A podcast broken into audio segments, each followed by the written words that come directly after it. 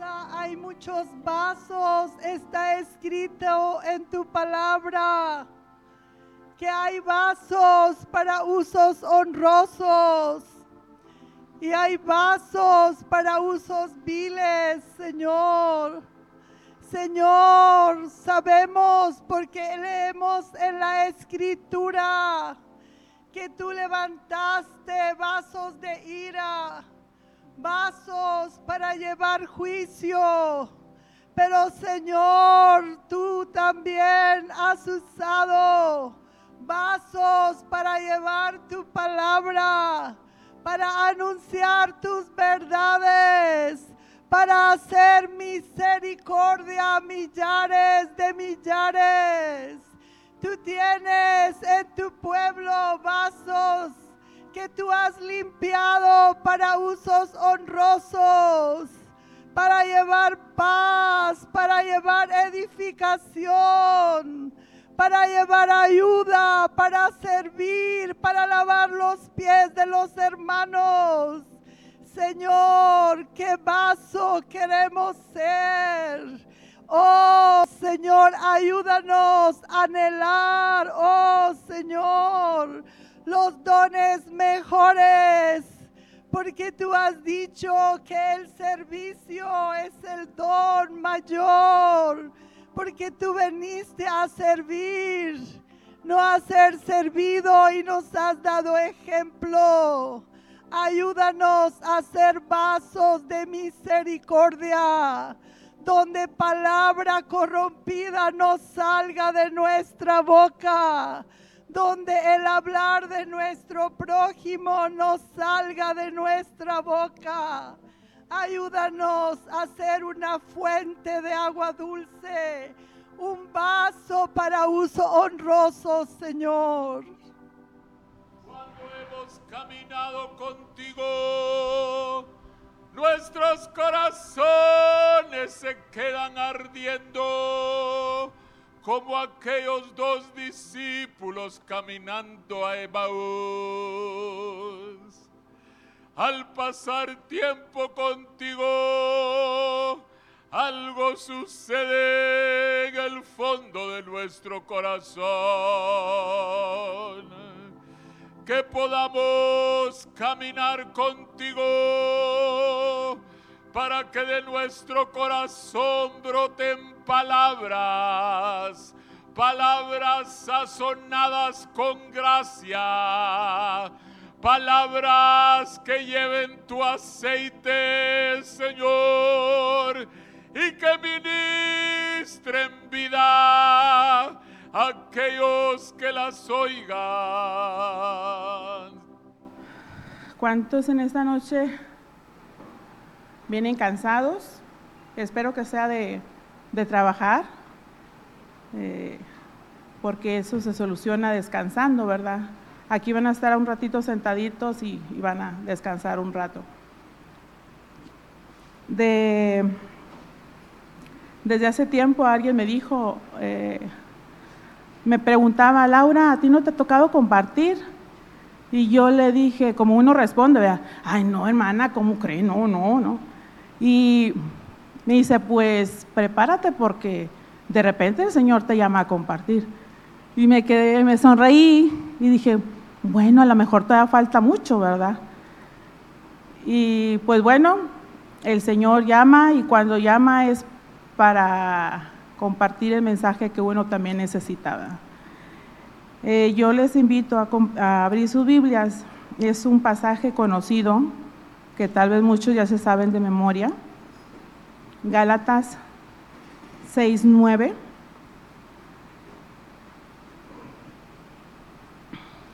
Dice la palabra del Señor.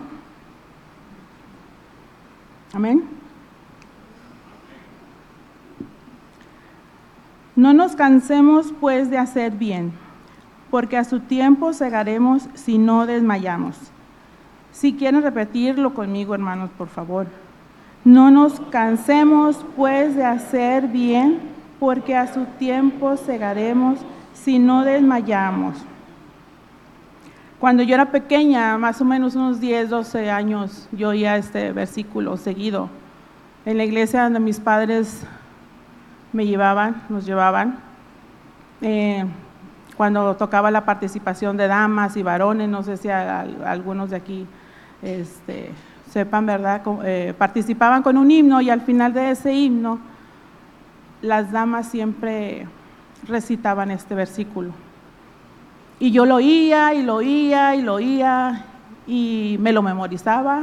Bueno, cada uno de los varones, de los jóvenes, y me lo memorizaba. Pero al, pensar en este versículo, yo decía, no nos cansemos de hacer bien.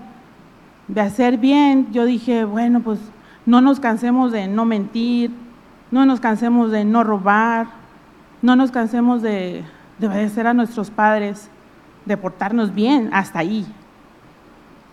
Pero con, con los años, meditando este versículo, en la segunda parte, porque a su tiempo cegaremos si no desmayamos. En Salmo 73, 28, si quieren acompañarme.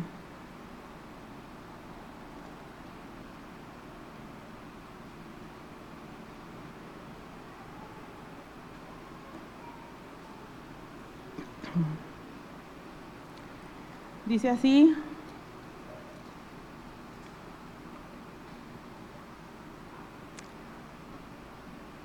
Pero en cuanto a mí, el acercarme a Dios es el bien. Hasta ahí, hermanos. Yo pensaba, dije, bueno, hacer bien no es solamente no mentir, no robar, no eh, eh, obedecer a nuestros padres, hacer, eh, no, el hacer bien es acercarme a Dios. Y hay muchas maneras, hermanos, de acercarnos a Dios. Acercar, acercarnos a Dios es guardar su palabra, guardar sus mandamientos, guardar sus estatutos, vivir a la luz de la verdad. El Señor nos llama a ser santos. Él quiere que vivamos en santidad porque su voluntad es la santificación. Y la santificación no la lograremos si no nos acercamos a Él, si no hacemos lo que a Él le agrada, ¿verdad? Si no sembramos para el Espíritu. En Gálatas 6, 8, unos versículos antes,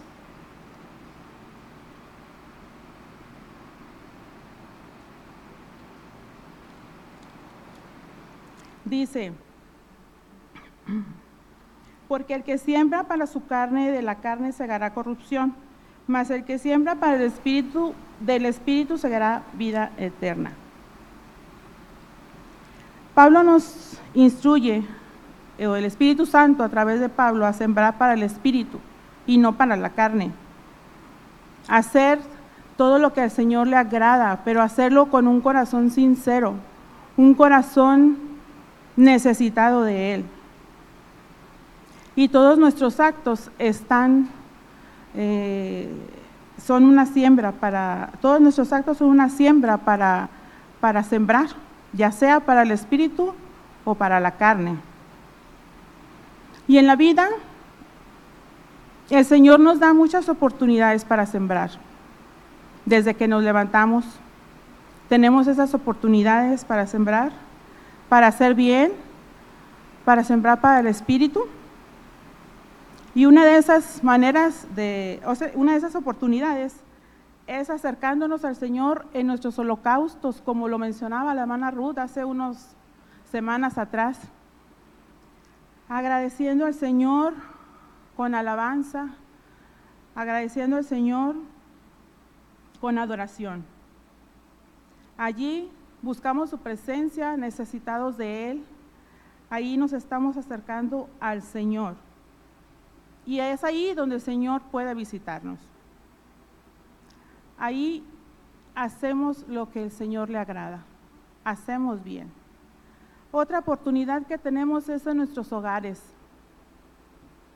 En nuestros hogares, nosotras como esposas, con nuestros esposos, con nuestros hijos, también tenemos esta oportunidad de hacer bien.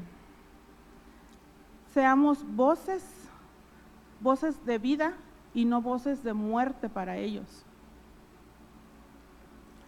Eh, muchas veces ellos necesitan, no sé, de ciertas cosas o simplemente el, el, hacer de comer, que ya te dicen tengo hambre o necesito esto, necesito lo otro. No les vamos a contestar de una manera golpeada, ¿verdad? Entonces, de una manera de, pues, vea, ya está, búscalo tú, ¿verdad? Entonces, siempre siendo voces de vida, ¿verdad? Sembrando cosas buenas en cada uno de ellos. También es necesario orar por ellos en todo tiempo, porque ellos necesitan de nosotros y nosotros de ellos. Eh, si quieren acompañarme, ahí en Proverbios 13.2.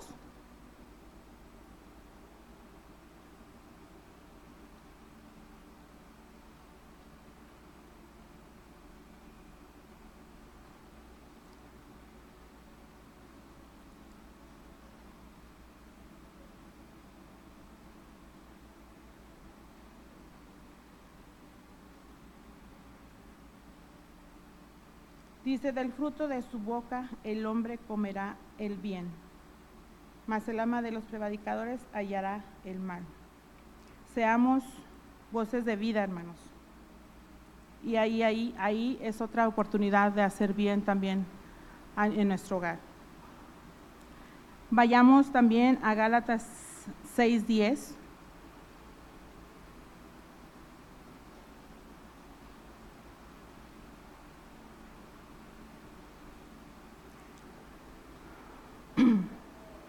Otra oportunidad también es con nuestros hermanos en Cristo, ¿verdad?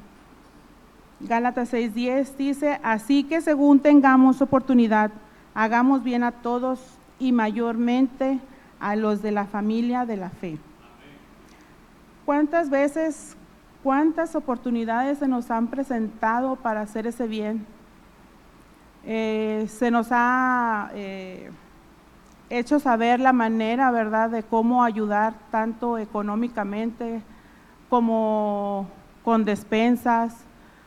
Eh, y si no se puede económicamente, hay la manera, no sé, de hablarle al hermano, si algún hermano está pasando por necesidad, si algún hermano está pasando por enfermedad.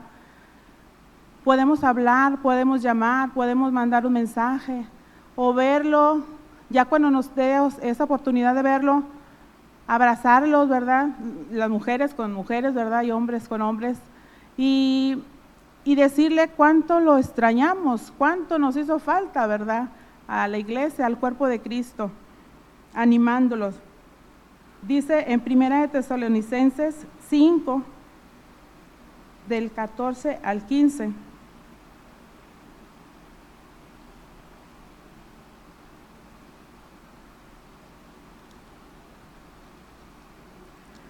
Amén.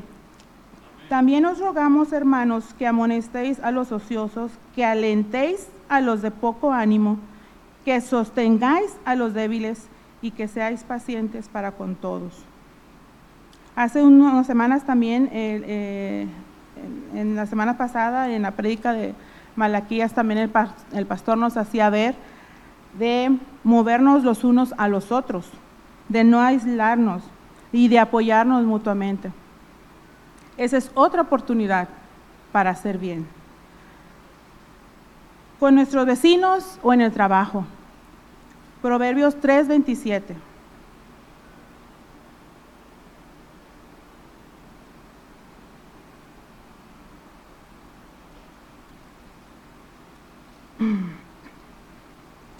Amén. Dice, no te niegues a hacer el bien a quien es debido cuando tuvieres poder para hacerlo. Hermanos, muchas veces, bueno, siempre debemos eh, de ser testimonio para nuestros vecinos, para nuestros compañeros de trabajo. El Espíritu de Cristo debe caracterizarnos. Seamos testimonio para ellos, que ellos puedan eh, acercarse con confianza a nosotros, tal vez pidiendo algún favor tal vez necesitados de, algún, de algún favor. Y es ahí donde nosotros podemos presentarles al Señor, ¿verdad? Es una oportunidad para, para presentarles al Señor, pero con la guianza del Señor y con su gracia que, para que ellos puedan conocerlo. Otra oportunidad también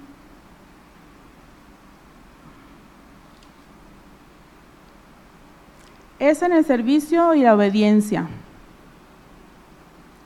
Vayamos a Efesios 4, del 11 al 12.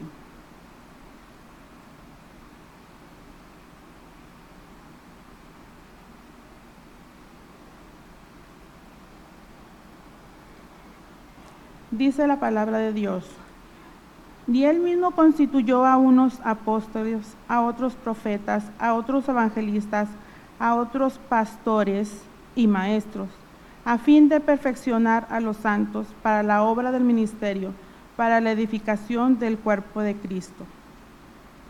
Hermanos, cuando se nos pide hacer algo o se nos invita a hacer algo, estamos y, lo hacemos con una buena actitud, estamos haciendo bien. Cuando se nos da un consejo eh, aquí en este púlpito o en privado, eh, cuando nuestros pastores eh, nos aconsejan y al, al, parecer nuestro a nuestro corazón parezca duro, parezca difícil, hagámoslo hermano, obedezcamos lo que el Señor habla, porque es el Señor quien habla a través de nuestros líderes. Y el Señor pone, como dice aquí la palabra, pastores para perfeccionarnos. El Señor quiere perfeccionarnos. Y eso también es humillarnos y decir al Señor, sí Señor, amén a lo que tú digas. Eh, aquí es otra, esta también es otra oportunidad. Si nosotros lo hacemos con buena actitud, hacemos bien, y hacemos lo que agradamos a Dios. Pero Pablo también nos, nos, enseña en esta, en esta escritura el por qué nos manda a, a, no cansarnos, a no desmayar. Como les decía al principio, es muy fácil cansarnos, es muy fácil eh, Cansarnos es física o espiritualmente, pero físicamente lo remediamos con irnos a la cama, descansar, sentarnos. Pero cuando nos cansamos espiritualmente, cuando hay desánimo espiritualmente, Pablo, el Espíritu Santo, vio que hay, cuando hay desánimo puede haber muerte espiritual.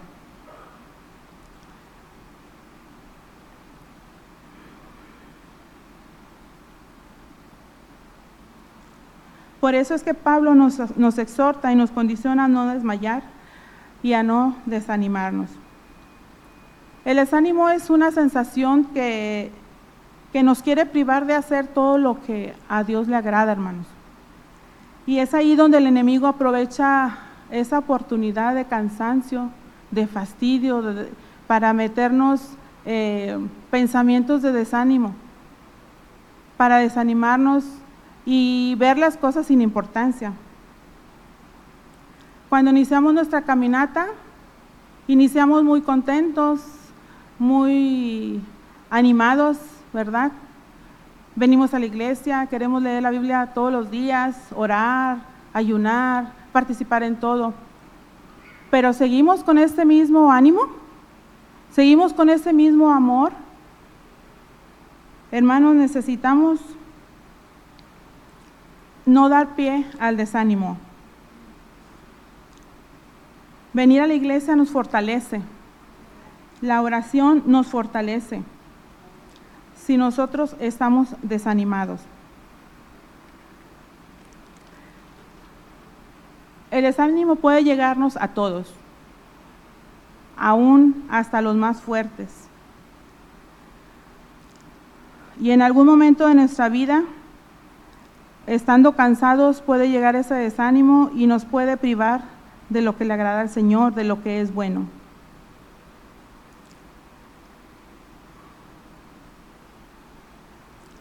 Aún a los más fuertes les puede pasar estando en relación con el Señor, estando en oración.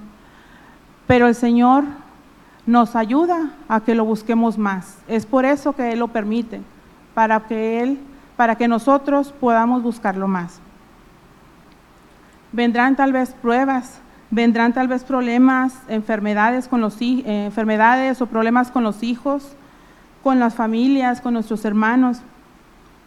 Pero lo importante es cómo respondemos, qué actitud vamos a tomar ante esa situación de, de fastidio, de cansancio, de desánimo.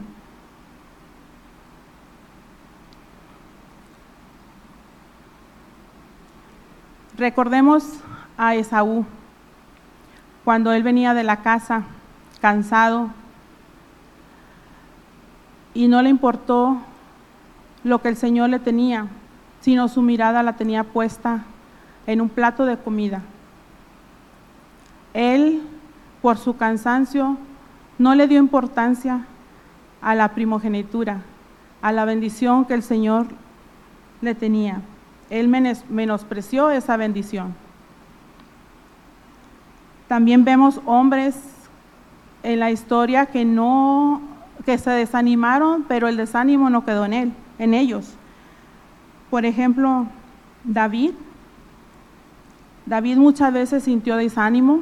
¿Cuántas veces no se desanimó con las muertes de sus hijos?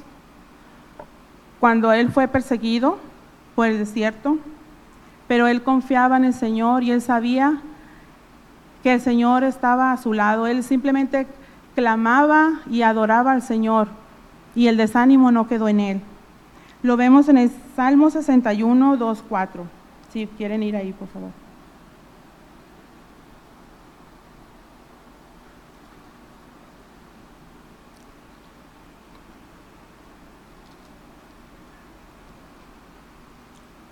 61 del 2 al 4 dice, desde el cabo de la tierra clamaré a ti cuando mi corazón desmayare. Llévame a la roca que es más alta que yo, porque tú has sido mi refugio y torre fuerte delante del enemigo. Yo habitaré en tu tabernáculo para siempre, estaré seguro bajo la cubierta de tus alas. David sabía que el Señor estaba con él y es por eso que él, aunque pasara momentos de desánimo, siempre estaba eh, su confianza puesta en él y, su, y no dejó que, su, que el, el desánimo lo venciera. Otro hombre fue el profeta Elías, quien conoció el poder sobrenatural de Dios. Él también pasó por desánimo cuando Jezabel lo mandó perseguir para matarlo. Él se sintió solo en el desierto, al grado de querer morir. Pero el Señor le habla, le envía a su ángel y le dice, Elías, levántate y come. Creo que tres veces se lo dijo, levántate y come. Elías cobró fuerzas porque Elías oía la voz del Señor y tampoco el desánimo quedó en él. Esto lo vemos en Primera de Reyes 19, del 1 al 4, si quieren leerlo conmigo.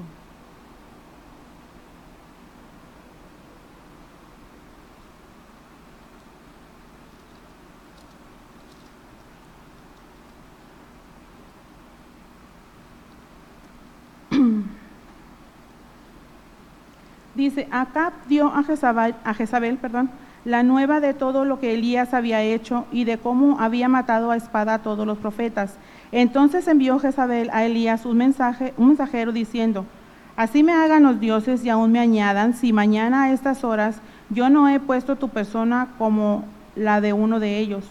Viendo pues el peligro, se levantó y se fue para salvar su vida y vino a Bérseba, y está, que está en Judá, y dejó allí a su criado.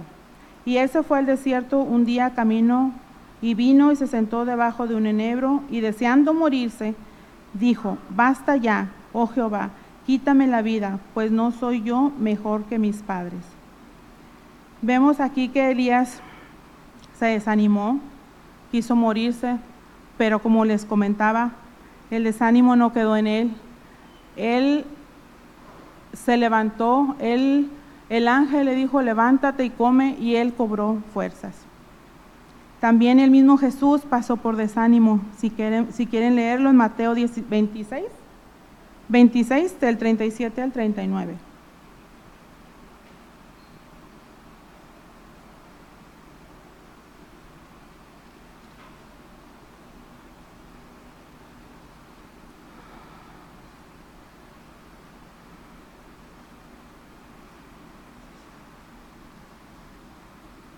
Dice, tomando y tomando a Pedro y a los dos hijos de Zebedeo comenzó a, a entristecerse y angustiarse en gran manera. Entonces Jesús les dijo, mi alma está muy triste hasta la muerte, quedaos aquí y velad conmigo. Yendo un poco más adelante, se postró sobre su rostro y orando y diciendo, Padre, pasa si es posible, Padre mío, si es posible, pasa de mí esta copa pero no sea como yo quiero, sino como tú. El Señor sabía lo que le esperaba al día siguiente. Él pasó por angustias, pasó por, por desánimo en gran manera, pero él fue obediente al Padre y él tenía la mirada puesta en ese lugar que el Padre le tenía preparado.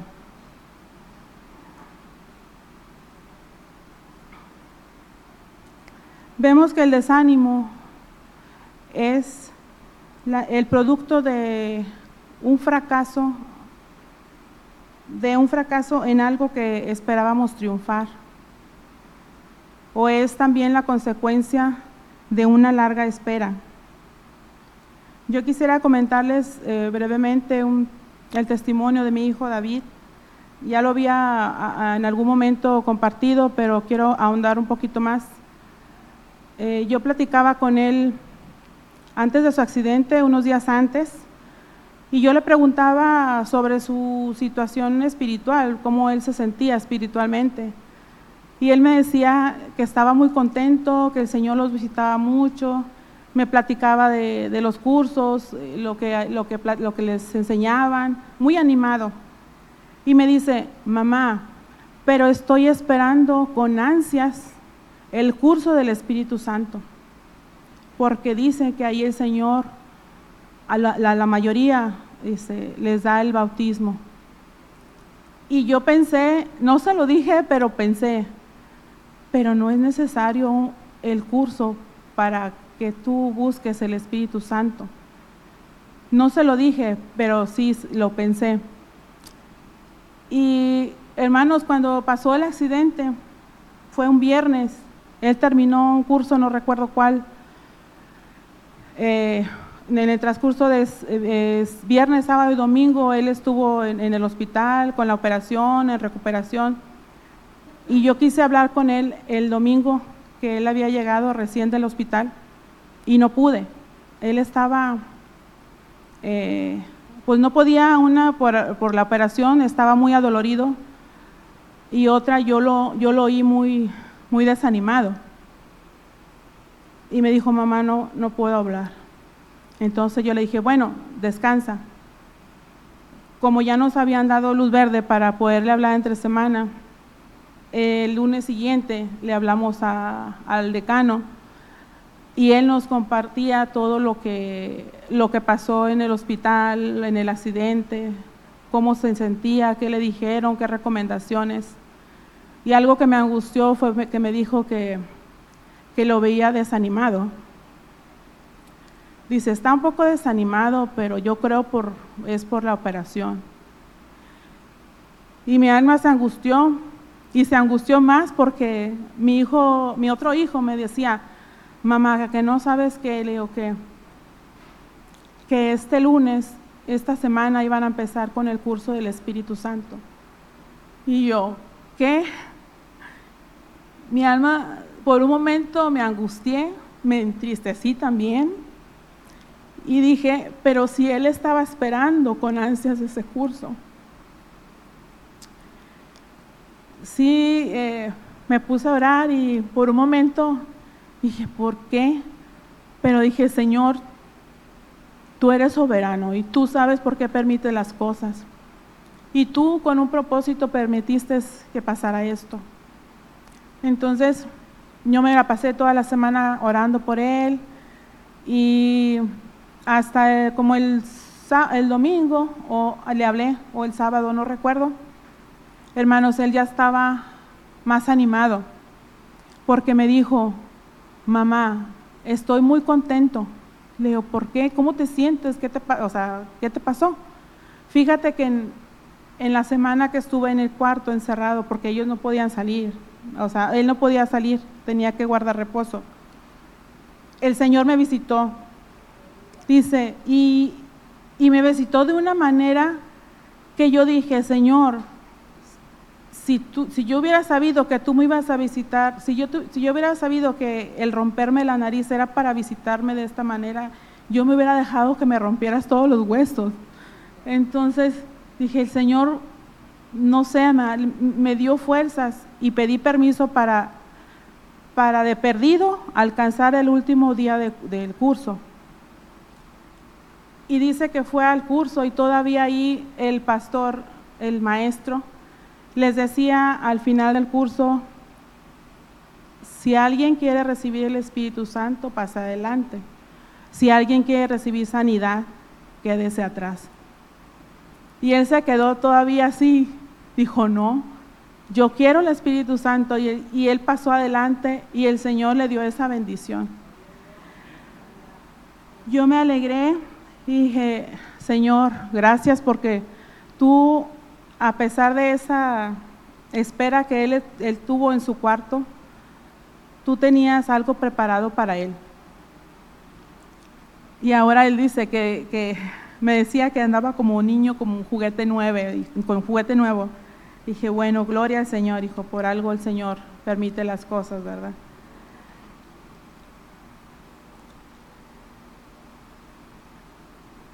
Muchas veces también el desánimo eh, forma en nosotros enojos, codicias, envidias y hasta quejas.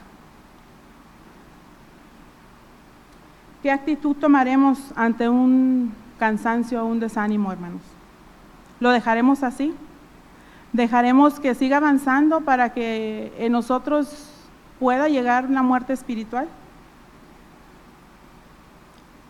Estaremos sembrando para la carne en lugar de para el espíritu. ¿Qué podemos hacer, hermanos, para, para no caer en desánimos? Para no sentirnos eh, desanimados y sin fuerzas que ya no podemos seguir. En primer lugar, poner nuestra mirada en el Señor. Hebreos 12 del 2 al 5, si quieren acompañarme.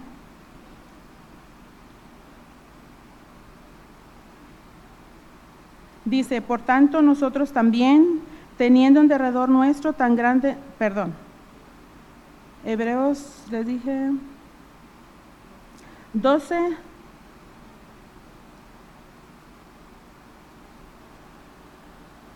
Del 2 al 5, sí. Puesto los ojos en Jesús, el autor y consumador de la fe, el cual por el gozo puesto delante de él sufrió la cruz, menospreciando el oprobio, y se sentó a la diestra del trono de Dios. Considerad a aquel que sufrió tal contradicción de pecadores contra sí mismo, para que vuestro ánimo no se canse hasta desmayar. Cristo es nuestro ejemplo, es nuestro gran ejemplo y nuestro mayor ejemplo. Otra manera, cuando nos sentimos que estamos cayendo en este ánimo, es glorificar al Señor. En Salmos 32, 7.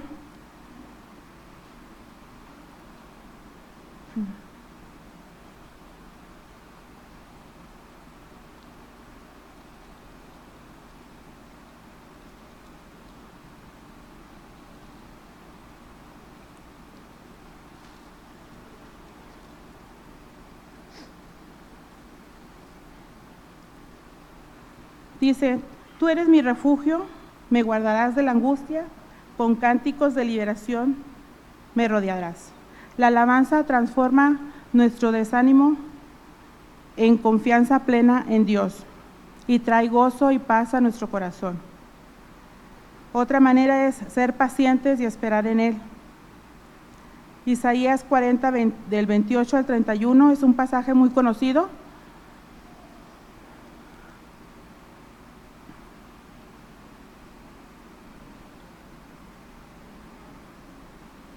Dice, ¿no has sabido, no has oído que el Dios eterno es Jehová, el cual creó los confines de la tierra? No desfallece ni se fatiga con cansancio, y su entendimiento no hay quien lo alcance. Él da esfuerzo al cansado y multiplica las fuerzas al que no tiene ningunas. Los muchachos se fatigan y se cansan, los jóvenes flaquean y caen, pero los que esperan en Jehová tendrán nuevas fuerzas, levantarán alas como las águilas, correrán y no se cansarán, caminarán y no se fatigarán. Teniendo una buena actitud, hermanos, esperando en Él y ser pacientes, para así no tomar decisiones apresuradas. Y si es posible, buscar consejo cuando tengamos una situación así. También es necesario cumplir con nuestras eh, lecturas bíblicas, con nuestra oración. Recuerden que el ángel le dijo a Elías, levántate y come. Es como si le dijera a Elías, levántate, sigue adelante, come, Hermanos, comamos de la palabra del Señor y no seamos ovejas débiles, como lo mencionaba la hermana Daniela. El Señor también a sus discípulos los animaba a orar siempre, ¿verdad? A orar en todo tiempo. En, en Tesalonicenses 5:17 dice, orad sin cesar. Y aquí, hermanos, eh, el Señor nos da fuerzas también, nos renueva, nos alienta cuando nosotros tenemos esa comunión con Él, cuando oramos.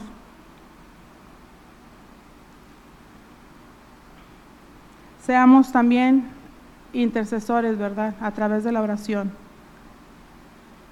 Para terminar, quisiera leer un, un fragmento de una historia sobre el, el misionero inglés Hudson Taylor. Dice, Hudson Taylor, disculpen la, pronunciación, no, no, sé inglés, pero ahí ustedes me van a entender. Hudson Taylor era hijo primogénito. Sus padres, James Taylor y Amelia Hudson, eran padres piadosos que habían depositado su fe en Jesús, nacidos en el cristianismo. James, el padre, era predicador laico, y ellos habían dedicado a Hudson desde antes de su nacimiento, entregándolo al ministerio en China. James era, como, era padre amoroso, comprometido con la educación de sus hijos, en la disciplina y la instrucción del Señor, pero también era muy severo en disciplinar y excesivamente frugal. Para él, la austeridad era una manera de vivir piadosamente. Amelia, la madre, era amable, gentil y tolerante, con una personalidad calmada y agradable, y buen sentido del humor. Ella enseñaba clases de Biblia a los niños. Ella y James dirigían conscientemente a sus hijos en cultos familiares, leían la Biblia, oraban y cantaban juntos, creciendo sus hijos en un lugar temeroso de Dios. Hudson desarrolló muy pequeño su interés por asuntos espirituales y por el trabajo misionero, pero no tardaría en presentarse frente a él el arrojarlo todo por la borda. Al cumplir 15 años, su padre decidió que era tiempo de que el chico tuviera más experiencia en la vida. Hudson comenzó a trabajar en un banco y ese medio ambiente fue que por primera vez y en ese medio ambiente fue que por primera vez Hudson encontró, se encontró con gente que se burlaba abiertamente de su fe cristiana y pronto él también comenzó a usar malas palabras y a burlarse. Sus ojos también fueron abiertos a las riquezas se vio atraído hacia el dinero y placeres. Tristemente su vida espiritual comenzó a languidecer y perdió todo interés por la lectura bíblica y la oración. Después tuvo que renunciar a su trabajo por la debilidad de sus ojos y regresó con su padre en un estado de profunda crisis espiritual. James intentó ayudar a su hijo, pero él era demasiado duro e impaciente. Fueron días muy difíciles para Hudson. estaba abatido y de mal humor. Se rebelaba contra la autoridad de su padre, tanto interior como exteriormente. Amelia, la madre, intervino redoblando sus esfuerzos, siendo amable, gentil y paciente hacia Hudson. Hablaba con él y lo aconsejaba, pero también se convenció que lo mejor que podía hacer por su hijo era orar por él. En unas breves vacaciones en que ella tuvo que salir de casa, se sintió obligada a incrementar la extensión y la intensidad de sus oraciones. Un día, esa compulsión creció a tal grado que tomó la decisión de orar por su hijo hasta que tuviera la seguridad de que Dios lo iba a salvar. Se encerró en su habitación y estuvo suplicando durante horas que Dios extendiera su misericordia sobre Hudson y luego repentinamente creyó que Dios había contestado su oración. Su corazón cambió de súplicas a alabanza y ella adoró a Dios porque de hecho Dios había salvado a Hudson. Mientras tanto Hudson, estando en casa, aburrido, desalentado, buscaba algo que hacer y estando en la biblioteca de su padre, allí sacaba un libro tras otro, no encontrando nada que fuera de su interés, hasta que encontrando un tratado titulado Pobre Richard leyó la historia y llegó a las sencillas palabras, la obra acabada de Cristo. En ese momento, Hudson comprendió que Cristo había hecho todo lo necesario para su salvación y que la única respuesta que le correspondía a él era aceptar esa obra por fe. Allí mismo cayó de rodillas y entregó su vida al Señor, prometiéndole servirle para siempre. Luego se enteró de que al mismo tiempo de que él estaba de rodillas alabando a Dios por su salvación, su madre hacía lo mismo, aunque a muchos kilómetros de distancia. Cuando ellos se reunieron, Hudson le dio, las, Hudson le dio a su madre la buena noticia, mientras que ella le explicó que había estado orando por él y regocijándose en su salvación durante varios días. La vida de Hudson cambió para siempre. Finalmente partió a China, Hudson, perdón, Después de prepararse para el ministerio y educarse como doctor, finalmente partió a China en 1853 y allí miles de chinos llegaron a conocer a Cristo. Hermanos, no sucumbamos a la desesperación ni al desánimo. Si tal vez estemos pasando por, por una necesidad y oramos y suplicamos, tal vez por nuestras familias, por nuestros hijos, por problemas de trabajo, pero al orar al Señor y al cumplir con lo que Él nos manda, estamos reforzando nuestras fuerzas, estamos levantando nuestro ánimo y podemos confiar en que un día ese bien que nosotros hacemos, el Señor, ese día que, que nos, todo eso que nosotros sembramos para el Espíritu, se va a convertir en una bendición y el Señor recompensará aquí en la tierra o en el cielo. Ya nomás para terminar un versículo quisiera leer con ustedes en 2 de Crónicas 15, 7.